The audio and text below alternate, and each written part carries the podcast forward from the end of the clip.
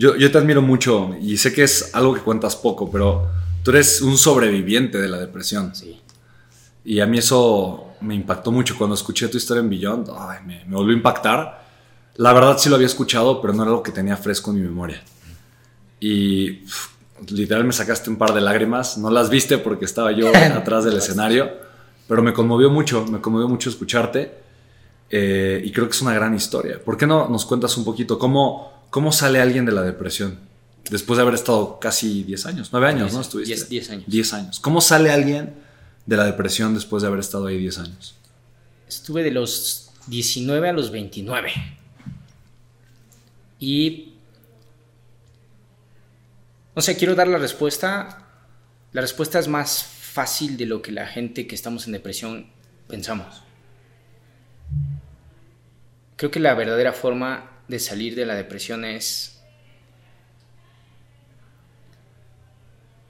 Dejas de pensar que eres víctima de algo o de alguien. Asumes tu responsabilidad. Pero más importante, quien esté ahí en depresión y pueda escuchar este mensaje, si no te resuena, lo entiendo, pero esta es la verdadera fórmula que yo creo. Ayuda a alguien. Y cuando tú ayudas a alguien, te estás ayudando a ti mismo. Porque ayudar a alguien es ver un progreso en esa persona. ¿Ayudarlo a qué? ¿Ayudarlo a qué, Cesc? A lo que sea. Yo no lo pude ver en ese momento. Pero yo tenía seres queridos que los veía sufriendo, yo estaba sufriendo. En algún momento no quieres saber nada de la vida. Pero en este episodio tan gigantesco de la depresión, yo quería ayudar a, no sé, a la pareja que tenía en ese momento. Y me daba cuenta que ayudarla a lo que fuera me hacía sentir confort, me hacía sentir que ella iba progresando. Entonces, irónico porque te pones a ayudar a otras personas y tú quieres ayuda desesperada a gritos. Claro.